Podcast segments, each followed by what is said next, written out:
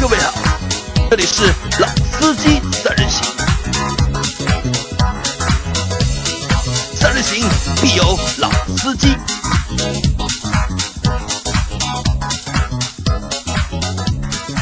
大家好，欢迎收听老司机三人行，我是杨磊。大家好，我是阿 Q。大家好，我是周一群。呃，周一群是我的好朋友，然后他也是第一次来到我们的节目当中啊，就是因为他还是为了替代代替吧，暂时替老倪一个班吧，因为我们前两期的节目都是有嘉宾嘛，然后老倪的老婆因为要生孩子嘛，可能老倪要陪她嘛，所以不能来我们的节目，所以说我最近我们会不停的就是找我的朋友啊来做嘉宾。来给大家就是凑这个数啊，其实啊也不不应该叫凑数啊，也不能叫做备胎，对吧？因为我觉得我们自从做了我这个节，我自从做了这个节目之后啊，就是一直在我的朋友圈里面发嘛，就然后我的很多好朋友他们都会听，听了之后呢，也都会给我留言或者给我提意见或者是提建议。然后周玉群也是听了我们的节目之后，就是也觉得就我们的节目蛮好玩的，然后他想来就是参加我们的这个节目嘛。对，然后周俊，你可以大家分享一下吧，就是你听了我们这个节目之后，就是你的感觉怎么样？一开始我觉得老杨他们这个公司呢，还是主要是呃定位在最近在做公众号这块，然后突然。突然某一期出了一个音频类的节目，让我很好奇，然后他在朋友圈推广了一下，要推广一下，那我们当朋友的肯定会很关注老杨最近动态，那肯定自然要点进去听一下。那一开始没有抱太大的期待，但没想到老杨这个这个节目呢，其实还是呃蛮 interesting 的，就是可能很吸引到很多普通用车人或者车主的那种兴趣点，就超过了你的那个预期了，对吧？然后其次呢，就越听到后面登。根据题目的丰富性之后，然后就会意识到，原来老杨老杨的两位常驻嘉宾的知识量是如此之惊人，然后给了我们一种一种刘一成的错觉感。那这个罗一成呢，是在汽车界的这种打个双引号。其实，因为我们最最早做这个节目初衷，其实也是因为因为有这两位嘉宾嘛，有有阿 Q 和老倪嘛。其实这个节目就是我最早这个节目是为阿 Q 量身定制，对吧？我就是因为想把阿 Q 的他的一些特长。发挥出来，然后再有老尼亚和我们两个人的配合，对吧？其实我们现在是想捧阿 Q，让阿 Q 成为一个就是汽车的 KOL，变成一个汽车的网红。然后阿 Q 现在也很争气，对吧？一直在减肥，对吧？然后在瘦身，为了改善他的形象，形象，然后也会证明你的眼光是独到的哈。那我们这期节目就是啊，这里就是我可以就是怎么说，就是我借这个节目，就是我也恭喜你啊，就是结婚了。对吧？这这个星期要结婚了，然后我们作为一个从小一起就是长大的好朋友，对吧？那么就是在欢度单身夜了。呃，咱们也不叫 欢度单身夜，对吧？就是因为现在现在其实已经过到过过了，就是那个要去度那个就是欢度单身单身的那个就是这个年纪了，已经。嗯。就只是从就是心里面就是为你结婚而感到就是开心，对吧？然后也是祝福你，对吧？也祝福你和你的就是太太，对吧？然后能够新新就是新婚快乐，然后婚姻美满幸福，对吧？也祝你就是早生贵子。哎呦，这是杨磊，谢谢谢谢，这没有做司仪也真的是太可惜了。因为因为为什么呢？因为我觉得，因为我们是一样大嘛，因为我们都是八三年的，然后我的孩子已经两个了。然后你到现在才结婚，然后还没有孩子，对吧？就是这个，我看的也不忘吐槽我一下。原来后面是有话的。然后其实我看的也蛮着急的，你知道吗？嗯，就是也也代表了朋友们这对对我的关心，对吧？其实大家就是，我觉得我们很多朋友都非常的就是关心你嘛，对吧？因为你也其实也在我们的这个群里面，我想就是我们群里的那些小伙伴也都会就是给你就是。祝福的，嗯，谢谢，嗯，好吧，好，那我们今天聊什么呢？就是我们会聊一期就是关于汽车烧机油的事呃话题，因为就是老倪，我自从我们上次做的那期就是我们车上我们车上放些什么神器啊，车上放些什么之后，就是很多就是群里的小伙伴都都会去吐槽老倪嘛，就是也叫应该叫也算吐槽吧，就是说老倪的就是后备箱会。常放一升机油嘛，就是因为老倪那辆 Q 三就是会烧机油。那这件事，因为因为我开车开到现在，我的车可能就是我没有遇到过，就是比较明显的就是一个烧机油的一个情况。就是我对烧机油这件事情是没有体验的，可能就是周宇群，你有没有体验？呃，我第一次意识到有烧机油这个现象呢，还是来自于那个车托之家。车托之家，对吧？这个大家都都 应该都有上过哈。那你当大家描述了一下烧机油的几个现象之后，那你自然会去看一下哦，我我这款车哦，是不是也有同样的情况出现？那我也很不自觉的去看了一下排气管，对吧？那自然也会意识到哦，原来我的车车排气管也发黑了，也发黑的挺严重的。那我这个烧机油了。对，这个时候就开始 开始有个很很直观的一个感觉哦，原来我的车也烧烧了一点机油哈。有阿 Q 阿 Q 对烧机油这件事情应该遇到过很多了吧？应该我是怎么说呢？呃，这个也谢谢我的老师啊，谢谢我的一些老师，谢谢我的一些师傅，让我对烧机油这个概念有很正面的一个认识，而不是从车头支架上面看来的这一种认识。拿一个餐巾纸擦排气管，黑的就是烧机油，白的就不烧机油。那好了，全中国车都烧机油了。好，那可能在这期节目的在这期节目里面呢，就我们会和大家去聊一聊，就是关于就是汽车烧机油这件事情，让大家知道一下，就是为什么车会烧机油和和就是车烧机油到底要紧和不要紧，好吧？那阿 Q，就是因为你的经验丰富嘛，对吧？你先和大家解释一下，就是汽车烧机油到底是怎么回事？嗯，我们先不说。烧机油怎么回事？我们先说什么是烧机油吧。啊，好的。先说什么烧机油？我们先要把这个词给定义掉。什么是烧烧机油？按照现在中华人民共和国针对于汽修行业的一些管理的办法，跟我们的一些学习的纲要，只要发动机呃内燃机的尾气是冒蓝烟的，是可以称之为故障，是烧机油的故障，这个是称之为烧机油，是你车子有问题，而且这个问题是缸体内你是有串机油的现象。就是机油，就是机油渗到了就是燃烧室内，燃烧室里面去和汽油一起燃烧，对吧？对，这个是称之为烧机油。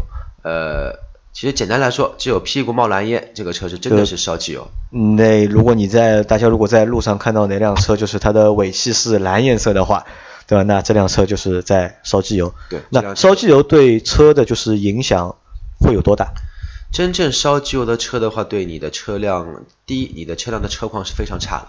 因为你所有的一些可能说小毛病都累积出来，都爆发出来，结果变成一个很大的问题。比如说你的活塞环已经磨损过度，比如说你的气门的一个油封，或者说甚至于已经烂掉，甚至于说你的缸垫已经溃烂，可以说车的毛病会有很多很多，最终导致你动力下降，机油消耗量大，汽油消耗量大，车子并且经常性会有一些各种各样的抖动或者异响，这种情况。我们才可以称之为说车子有重大故障的烧机油。那如果车长期烧机油的话，会把发动机搞坏掉吗？车子长期烧机油其实对发动机是不好，但是如果说你一直加机油，那也也就这样开，就动力差一点，油耗大一点。就油耗大一点，就是最主要就是油耗 油耗会大，然后排放会超标，会超标的很很会超标很夸张，对吧？那其实对烧机油这件事情，因为你们前面说了嘛，就是汽车之家嘛，对吧？我们也不要黑别人，对吧？对，汽车之家就汽车之家嘛，可能就是在最早之前，就是很早很早以前，我们其实大多人是没有就是烧机油这个概念的，对吧？可能因为当时就是一是开车的人也少，对吧？然后大家也不是太懂车，然后你们印，因为我印象当中就是烧机油会变成一个现在比较。那那么多年了，就是近五年来，好像一直是一个蛮流行的一个词，对吧？比如说你开到某某品牌的车，比如说你开像特别像奥迪啊、大众那些德系车，一般你开德系车的过程当中，就是很多人都会问你，哎，你的车烧不烧机油，对吧？我们是从什么时候开始就是开始就是有这个烧机油这个概念，或者大家传的比较广？你们还有印象吗？呃，我觉得应该是从第一代的那个。代替的发动机开始，那时候进入了普通的那个普通的那个消费者的那种。就第一代，就第一代的就是那个涡轮增压的那个。第一代合资车，嗯，合资车开始有涡轮增压的时候，应该是这样。我记得应该是宝来，宝来 1.8T 和帕萨特 1.8T 这两个车子。对，宝来 1.8T 是相当经典的，当时也算是一个小钢炮啊。对，因为因为我们韩老板有那时有一辆那个就是宝来啊，宝宝来啊，对吧？韩韩韩企。啊，韩气。其实，在早之前，九几年已经有很多涡轮增压车了，只不过那个时候，对吧？互联网没有这么发达，技术不普及，或者在中国还没有普及，应用的普及的程度不高，对吧？然后可能是因为我觉得是什么，一是两个原因吧，一个原因是因为就是互联互联网的一个发达嘛，因为就是以前就是发生一个什么事情，可能只有一片人知道嘛，现在因为有互联网了嘛，你发个帖子好了，就是第二天可能就是全世界的人都知道了，那可能这是一个原因。还有一个原因呢，就是任我觉得任何一代就是任何一代的产品上市，或者任何一代的技术上市，都会引来两两部分声音嘛，一部分就是保守。吹吹捧嘛，就是说啊，怎么好怎么好怎么好，对，还有一方就可能就是会帮你找很多的毛病啊，帮你挑很多的，就是挑很多的，就是挑刺嘛，就我说就是挑刺嘛。可能那个时候就是涡轮增压车出来之后，就是随着就是出来的问题，就是大家就会发现很多涡轮增压的车会烧机油。那是不是就是所有的就只有涡轮增压车会烧机油？普通车会烧机油吗？普通的发动机会烧机油吗？嗯。其实涡轮增压车只不过是四冲程发动机的一种。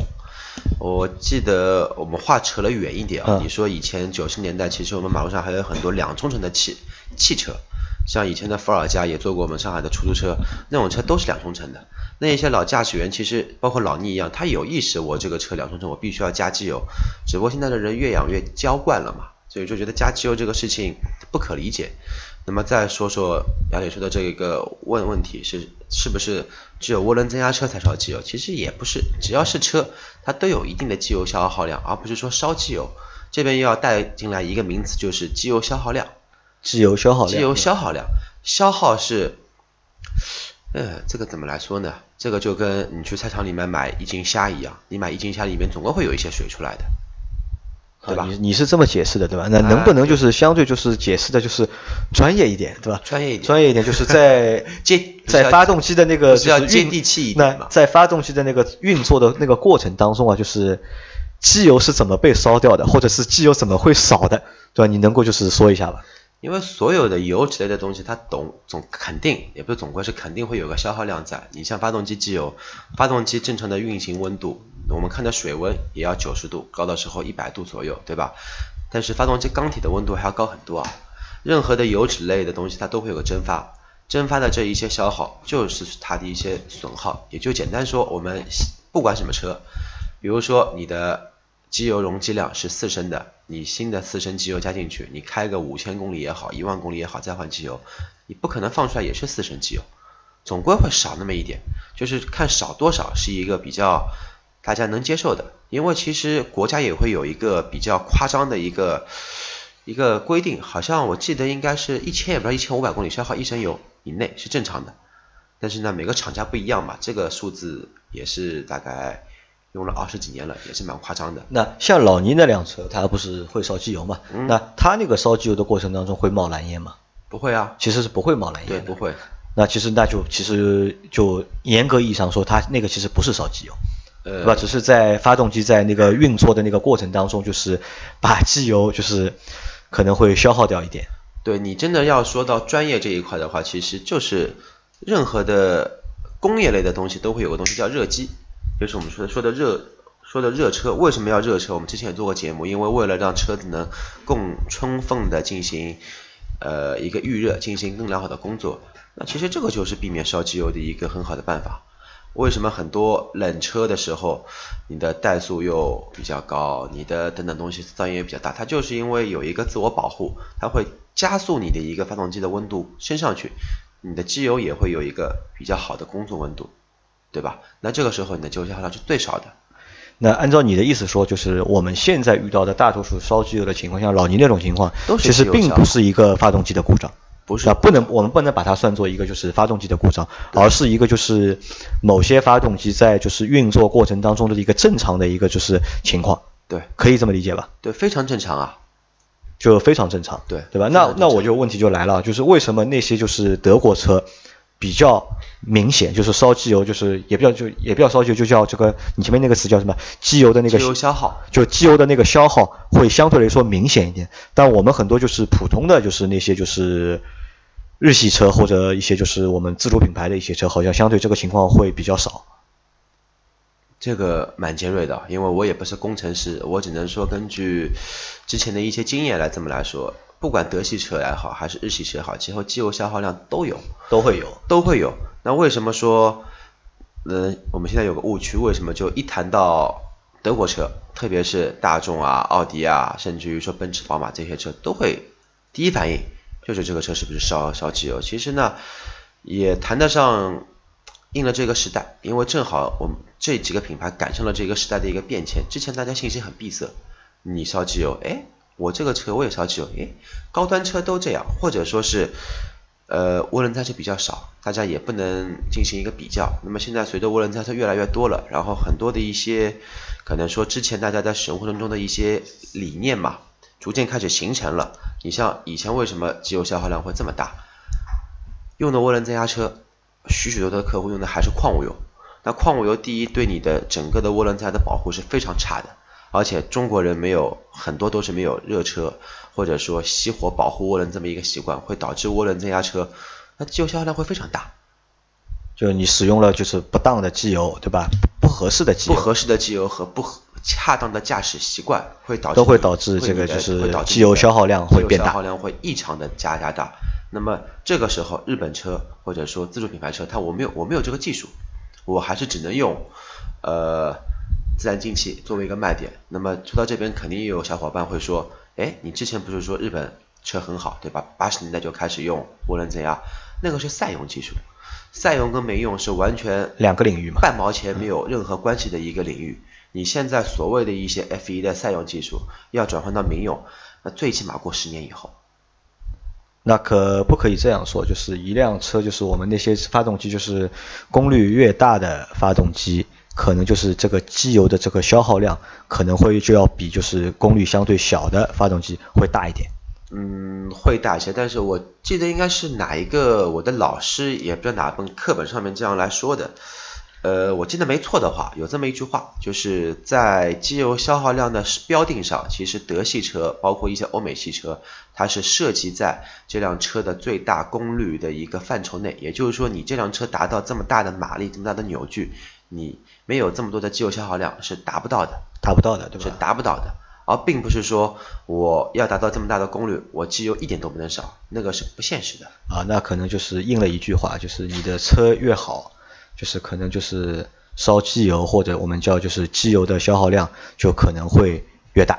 呃，对，对其实因为我也不知道，因为我们这个是比较接地气的节目，我也不知道一些开超跑的、开十二缸、十六缸的客户是不是会听我们的节目。但是真的有些客户听我们节目的话，因为我们群里面不是有一个在美国的一个听众嘛，他在美国开的有一台 M 三，有一台 M 三，我们有兴趣小伙伴可以问一下这台。E 九二 M 三的客户，他的车烧多少机油？他应该消耗量非常大，我觉得。他 说他烧多少机油？其实这个东西还是跟你的发动机功率有关。那为什么说一些小排量的车，一点零的、一点六的、两点零的车，机油消耗量会比较低？首先，它缸压会比较低，缸压和你的压缩比又是两码事情。每个车的缸压它有它的特性，每个车的压压缩比有它的一个标定的一个性格。其实这两个东西又是怎么说呢？有关系又没有关系的一个东东西，其实很微妙，很微妙。所以说呢，我们其实也不需要说现在买车一谈说烧机油就怎么样怎么样怎么样啊。就是其实我们还是想就是通过我们这个节目啊，给大家告诉大家一个道理，就是不要觉得就是你的车机油的消耗量有点大或者是偏大，就觉得你的车烧机油是故障或者是有毛病，对吧？其实这个是一个误区嘛。对，真的是个很大的误区。所有的内燃机都会有机，都会有油那个润滑油的消耗。你不管船用的还是车用的，你哪怕是飞机的涡扇发动机，都会有消耗。那在我们的就是平时的就是使用的过程当中，就有没有就是我们有没有办法去降低它这个就是机油的一个消耗量？那其实我们之前的有期节目也做过，怎么样保养车嘛？正常的预热，然后正常的进行一个那个呃，我们说就正常的。那我问一下，就为什么我们车要正常的预热？就简单举一个例子，车子为什么要预热？就跟我们所有的人类睡一觉，你第二天闹钟一响，那你马上起来跑个五百米。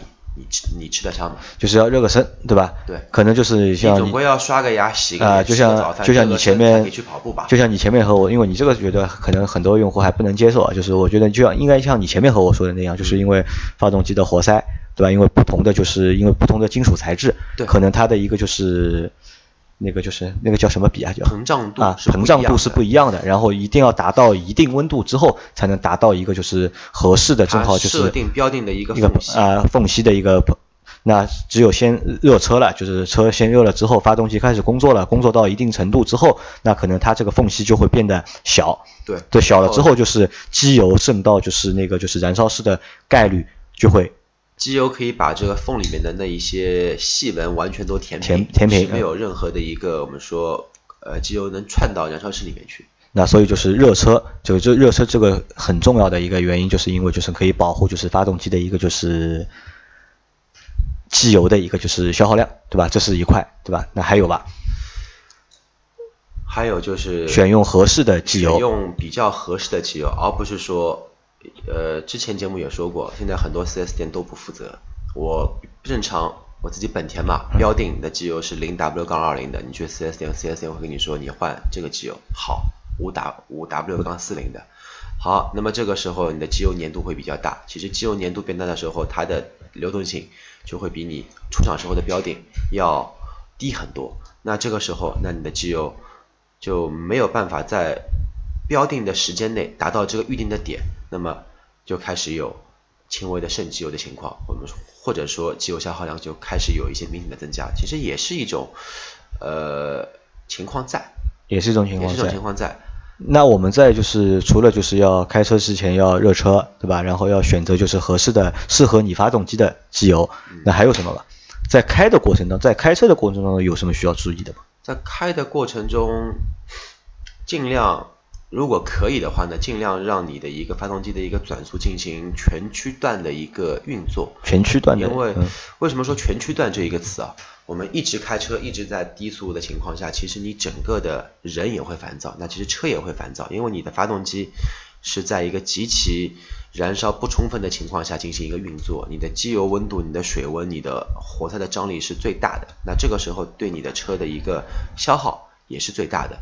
那总归要劳逸结合嘛，对吧？我们上班累了，要喝杯咖啡休息一下。那么车子你长时间在拥堵情况下开了累了，也可以进行适当的进行一个匀速的一个运作，而不是说去要一定要不要永远保持高速或者永远保持低速，对吧？对。其实让整个车辆也可以放松一下，那你的一个机油温度降低了，活塞环或者说发动机内部的一个正常工作值到了，那其实对你这辆车的一个车况也是有很好的一个保证。所以说这也是很多一个呃，如果我是作为一个二手车从业者，我一定会选，如果两台同年份的车，一台是公里数很少，可能说开个四万公里，但是它一直在市区里面开，一台是十万公里，我整天跑高速的，那我情愿去选择一台十万公里的车，我也不会选择四万公里的车。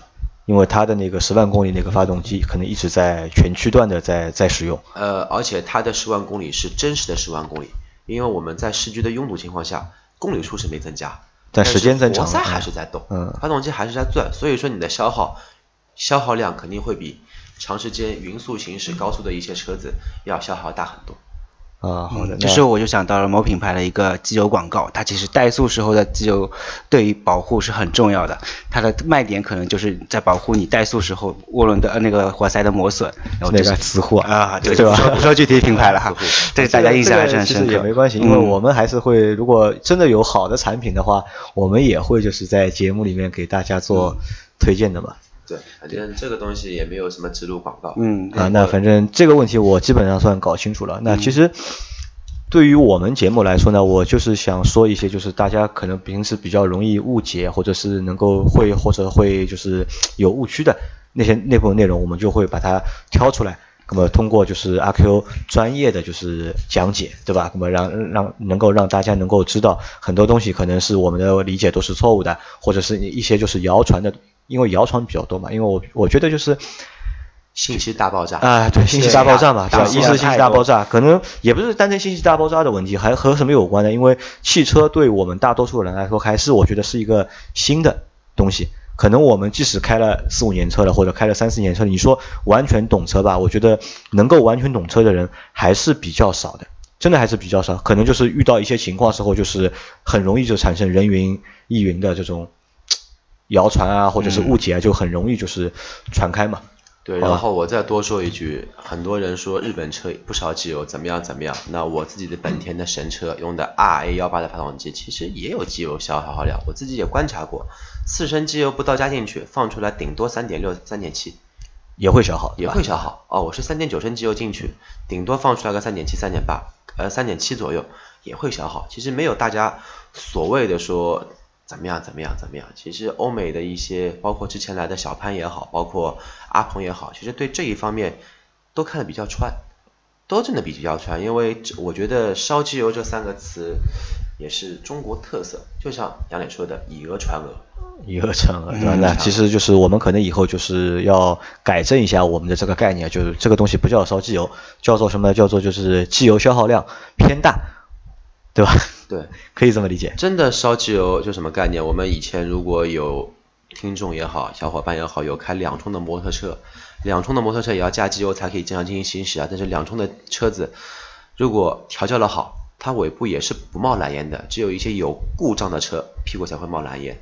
那这个才叫烧机油嘛？啊，好的，那反正这期节目我们基本上就到这里。然后，如果关于就是汽车烧机油这件事情啊，如果你有就是大家有就是不同的见解，或者是有不同的想法的话，或者觉得我们说的不对的话，那你也可以就什么就是关注我们的那个公众账号，然后来加我们的群，到群里面来和我们大家一起。讨论聊一聊，对吧？喷我一下啊，喷我喷 喷阿 Q 一下，对吧？然后就是我们也就是安慰，就是所有就是群里的朋友，就是如果你的车烧机油的话，那其实我觉得就是只要不冒蓝烟，对吧？都其实不是太大的问题，对吧？只要注意，就是合理的，就是在使用过过程当中那些就是该注意的事项，阿 Q 前面提到那些事项都去注意去做，那我觉得就是你的那个机油的就是消耗量肯定也会变小，好吧？有补充的吧？嗯，暂时没有。啊，暂时没有。民用和赛用是两个东西。民用和赛用是两个事情。唯一要补充的东西就是民用跟赛用是完全两个东西。啊，好的，那我们这期节目就先到这里，好吧？我们和大家再见。再见。拜拜。再见，拜拜。